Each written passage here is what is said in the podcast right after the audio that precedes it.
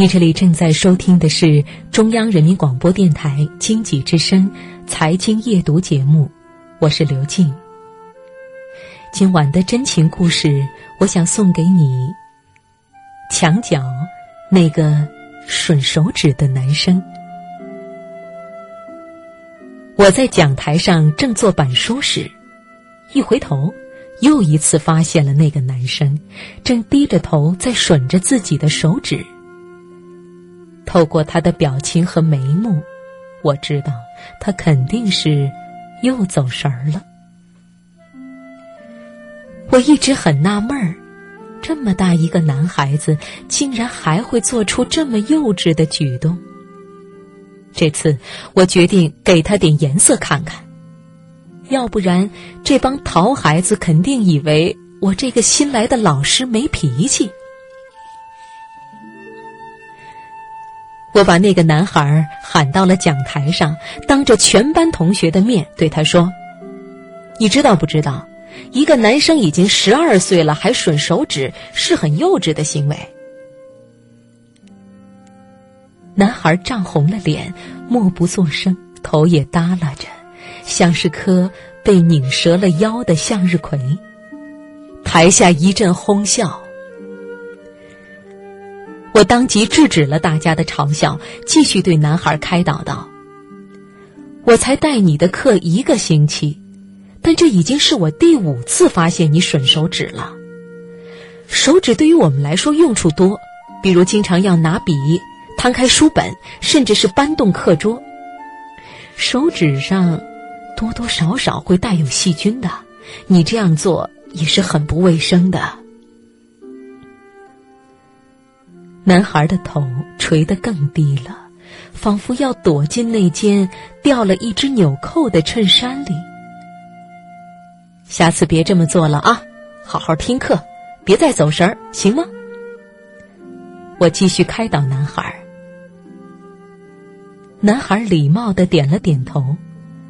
在他抬头的那一瞬间，我发现他的眼角溢满了泪水。那一瞬间，我突然意识到了什么，赶紧把男孩请回了座位，并替他解围说：“其实啊，今天的事儿也不能全怪他，主要原因是因为我造成的。我的课讲的太枯燥了，不生动，这才会让大家走神儿。今后我一定要花大力气备课，和同学们一道把我们的语文课上得更好。”紧接着。下课铃响了，我顺势走出了教室。然而，坐在办公室里的我却再也不能平静。我在想着刚才男孩眼睛里的泪水。我那样做，会不会太伤男孩的自尊了？不行，我还得瞅机会找男孩好好谈谈。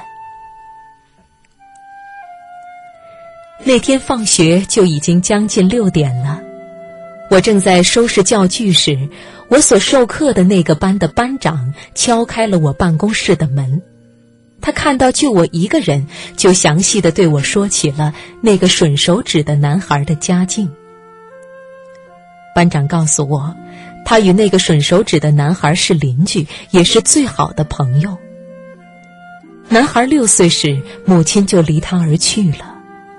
男孩的母亲是村里唯一的高中生，向来就对他要求的十分严格，即使是在病重的时候，也没有忘记监督儿子学习。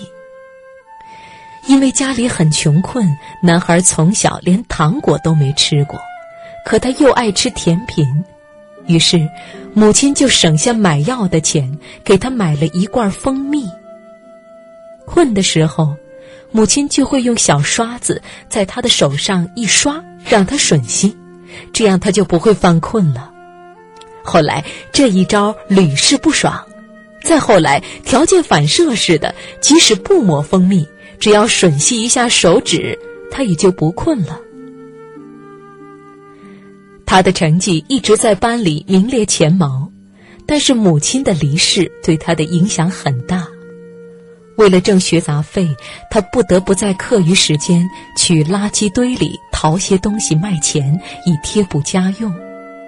所以，他经常在路灯下一淘就是半夜。能不困吗？